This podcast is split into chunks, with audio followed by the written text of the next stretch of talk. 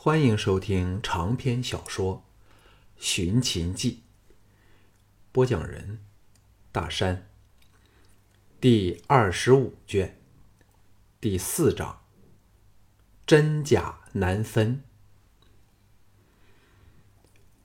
接着的十多天，项少龙如常上朝，但却谢绝了一切的应酬，全力训练由三百人组成的。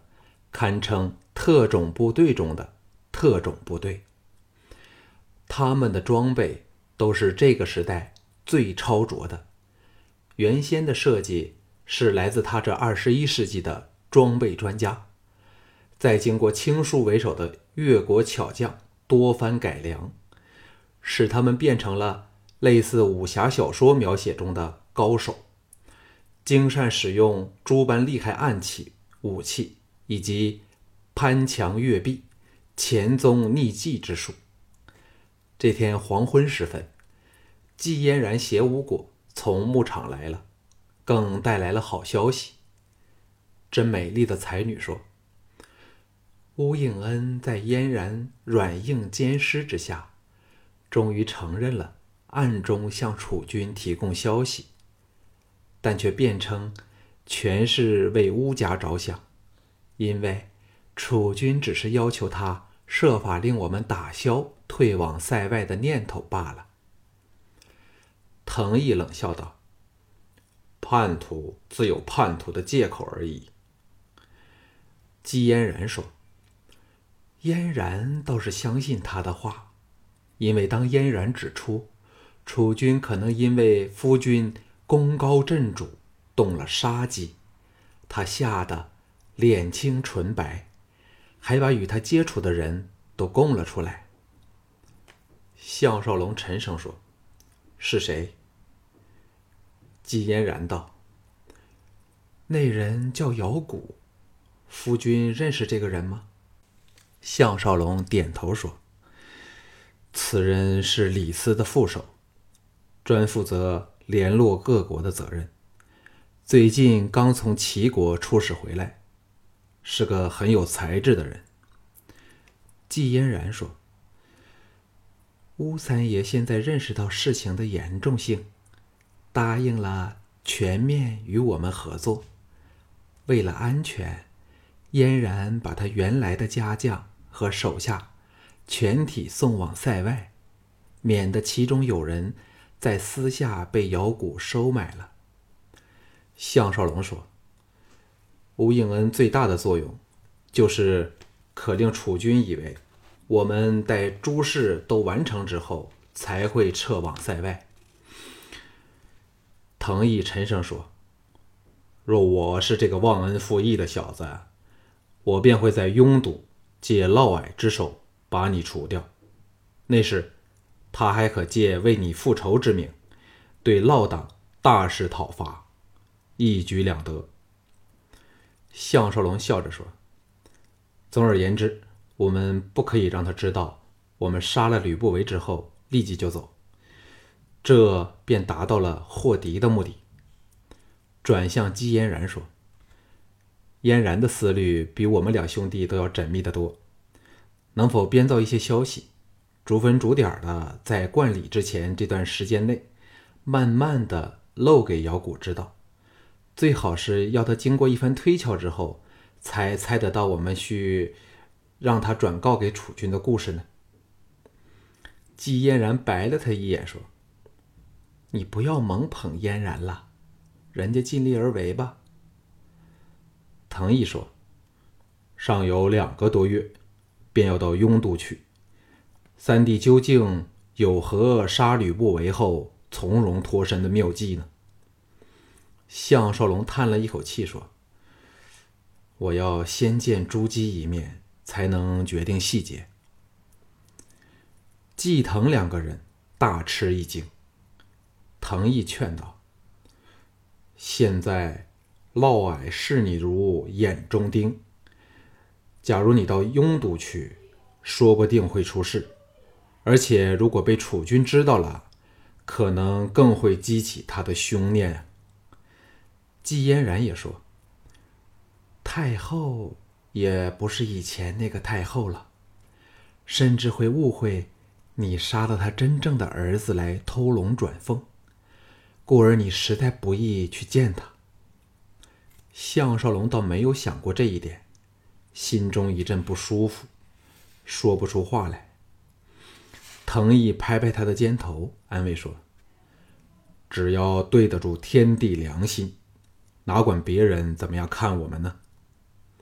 项少龙苦笑说：“我正是为了自己的良心，才想去见朱姬一趟，希望能使他得免大祸。”转向季嫣然说：“可否把青姐请来？我希望能透过她，秘密的约见朱姬。”季嫣然玉脸一寒，气道：“你这人，想定了的事儿，总是一意孤行。朱姬为嫪毐生了两个野种，难道他肯舍弃两个儿子陪你走吗？现在我们自顾不暇，你仍要节外生枝。廷芳和智智走之时，曾让我千万不可让你去做危险的事儿。”若你真要去见那个女人，你先将季嫣然休了吧。项少龙自认识季嫣然那天开始，尚是首次见到她如此的疾言厉色，吓得噤若寒蝉，不敢辩驳。藤毅点头说：“今次二哥帮不了你啊，尤其此事关系到家族的存亡，三弟。”你怎都要听嫣然的话？项少龙无奈的只好答应了。季嫣然这才消了气儿。接着的一段日子内，项少龙一面全力的训练手上那支三百人的劲旅，另一方面指导巫果如何扮作自己，务求要连小盘李斯等熟人也要瞒过。唯一的破绽是声音，幸好。季嫣然想出一计，就是由项少龙在适当的时候装病，那就算声音沉哑一点都不会起人疑窦了，更不用说那么多的话，真是一举两得。这晚，萧月潭从牧场回来，借了一套项少龙的官服后，把巫果关到房里，众人则在外面静心等候，看看巫果会变成什么样子。众人到现在仍不大清楚项少龙为何要找巫果来乔扮自己。京俊忍不住说出心中的疑问。项少龙答道：“我第一个要骗的人是吕不韦，楚军已经打定主意要吕不韦留守咸阳。以吕不韦的作风，定趁这个时机设法除去二哥和五弟。只要我……咦？”季嫣然、藤藤毅、京俊都吃了一惊，瞪着脸色微变的项少龙。项少龙神色凝重地说：“你们说，会否管仲爷也用同一种方法潜回咸阳来呢？否则，在此离加冕礼只有一个月的关键时刻，他怎么肯仍然留在外地呢？”藤毅说：“没有枭雄的妙手。”凭什么变出另一个管仲爷来呢？季嫣然说：“若吕不韦早有此计，要找个与管仲爷相似的人，再由旁人加以掩饰，应该可鱼目混珠。所以，夫君大人所猜的，该有极大的可能性。”项少龙向刚进来的陶芳说出他的猜测后。通知涂总管，请他留意此事。只要我们把握到管仲爷的行踪，行事时第一个杀的就是他，然后才轮到韩杰等人。京俊道：“刚才三哥的意思，是否想让吕不韦以为三哥是陪楚军到了拥堵，其实你却是留在咸阳对付他呢？”项少龙点头说：“这是最主要的原因。”其次就是我可以不在楚军的监视下放手而为。藤毅说：“但我们需做周详的部署，设法把巫果从雍都接走，否则恐怕这个小子性命难保啊！萧月潭的声音响起道：“这正是这精彩的地方。只要假少龙变回真巫果，要逃起来就方便了。”众人探头朝敞开的房门瞧过去，只见萧月潭和另一个项少龙缓步而出，无不拍案叫绝。巫果扮的项少龙向个人唱了一个诺，坐状摸往并不存在的百战宝刀刀柄上，喝道：“吕贼，你给我跪下！我项少龙等斩你这个臭头，已经等了七年了。”竟连声音语调都装得有七八分相似，众人轰然大笑。季嫣然娇笑说：“这是没有可能的，怎么可能会相似成那个样子呢？”巫果朝季嫣然哑然说：“娘子，你连夫君大人都不认得了，糊涂至此，小心为夫休了你。”当然又是惹得哄堂大笑。陶芳更是辛苦的捧腹弯腰，季嫣然喘着气儿笑道：“你敢休我，我就一剑宰了你。”项少龙看得心生感触，乌府这两年多来还是首次这么洋溢着欢乐的笑声。乌果摆了个吃惊状，失声说：“娘子这么凶，为夫迁就点认错好了。”季嫣然再也没有好气儿和他缠下去，对萧月潭说：“萧先生不愧是天下第一妙手，怎能弄得这般神奇的呢？”萧月潭爱不释手的欣赏自己的杰作，轻描淡写的说：“我费了五天功夫，用木材雕出了少龙的头像，再用秘方配制出磨料，复制出这张假脸。”上色和施一番手脚之后，另一个项少龙就出事了。京俊赞叹地说：“以后我如果未验明对方的正身，再也不敢相信对方是否真的是那个人了。”萧月潭笑着说：“若没有巫果，任我三头六臂都是无计可施啊！这家伙的体型大致和少龙相若，只是肩头窄了点儿。于是我在他衣服里面加了垫子。”便掩饰了这个破绽。季嫣然掩嘴娇笑说：“不过他仍要学习怎样走路才成。”巫果仰天打个哈哈，大步踏出，学着项少龙的姿态来回走动，果然是惟妙惟肖。项少龙整个人轻松起来，忽然间，他知道主动权又回到了自己的手里。再也不是处于完全挨打的劣势里了。项少龙和萧月潭两个人坐在亭内，同赏园上美丽的星空，无限感触。萧月潭叹道：“生命真奇怪，上一刻我们似乎仍在临淄，忙于应付各式各样的人物和危机，这一刻却已经置身咸阳，同样是想着如何溜走，但……”这一趟却有一了百了的感觉，心情好得多喽。项少龙点头说：“有老哥在旁指点，我更是信心十足，有把握安然抵达塞外，去过我们渴求已久的新生活。”萧月潭沉吟片上，郑荣说：“我们都知道，嬴政绝不会让吕不韦这深悉他身份隐情的人活下去。”我虽然很想看吕不韦如何黯然收场，可是那多多少少要冒上风险。那我们是否该早一步离开呢？岂非可以省去很多烦恼吗？项少龙说：“我也曾想过这个问题，却因两个原因打消了这个念头。首先，是家族的撤退仍需一段时间才可以彻底完成；其次，是我怕嬴政暗中另有布置，只要我露出离开的动静，会在途中拦截我们。那个时候，尽管杀了我，也可以向外宣称我已经走了。所以，我们必须等待最佳的时机才能离开。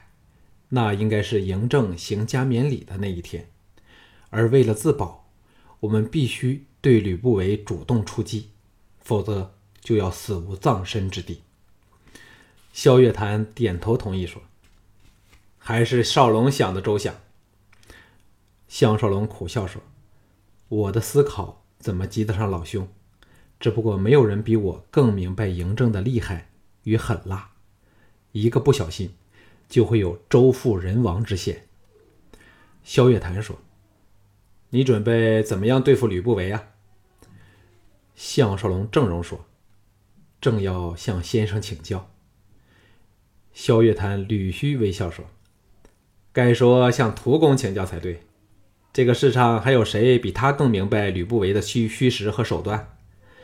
他静候了这么多年，等待的就是这一刻。”项少龙欣然说：“那这事儿全交由两位筹谋策划，我们就当整装候命的兵将好了。”仰头望望灿烂的夜空，心想。以屠仙的老道，萧月潭的智谋，应该很快就可以看见塞外的星空了。一晨天未亮，乌府各人早已起来，聚在园中练武。项少龙耐心指导巫果使用式样与百战宝刀相同，由青书特别打制的另一柄宝刀。此刀刚制，虽仍与百战刀有一段距离，但。已胜于青书的其他制品。巫果由于本身也是特级高手，无论姿态、气势都似模似样。藤毅拿着墨子剑和他对打，这家伙到百多招后才露出败相。乌延灼、乌叔、金善等铁卫都拍手叫好。项少龙把乌延灼招到身旁，说：“众铁卫，以你。”最沉着多智，这回你们陪巫果到雍都去，记得保命要紧。若见事色不对，就要借钩索之便立即逃回来。乌延灼说：“相爷放心，陶公在两年前已经派人前往雍都了，不但摸清了形势，还做下种种布置，可以在危急时接应我们。”旁边的姬嫣然笑着说。巫果这个家伙诡计多端，从来只有他占别人的便宜，暗算他真是难比登天。少龙，你放心吧。项少龙对巫果也是信心十足，否则绝不会让他去冒这个险。却特别提醒乌延灼说：“楚军必会等到最好时机，才会对我施展暗算的手段，那应当是在与嫪党正面冲突时才发生。”否则，怎么能把责任推到老党身上？季嫣然插入道：“若有方法把那面具安到另一具身形酷炫夫君大人的尸首处，那就可暂时把楚军都骗过了。”乌延灼精神一振说：“这事儿我们看着办吧，不一定是没有可能的。”这时。巫果气喘吁吁地来到三人身前，得意洋洋地说：“我的百战刀法如何？”姬嫣然笑着说：“你相爷哪有如你这般喘得像要快要断气的样子呢？”巫果嘻嘻笑道：“别忘了我的病仍未痊愈，喘些气儿才正常吧？”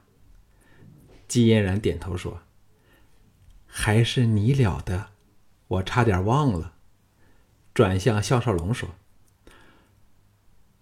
夫君大人，最好让肖先生弄点病容出来，让楚军看到，到要装病时就更有说服力了。”巫果说：“初时只要装出疲累的样子，然后逐分加重病容，就更万无一失了。”项少龙暗想：“这就叫一人计短，二人计长。”正要答话，陶芳领着一个人疾步走来，众人愕然瞧去，无不喜出望外。来的竟是久违了的王翦，秦国纵横无敌的绝代神将。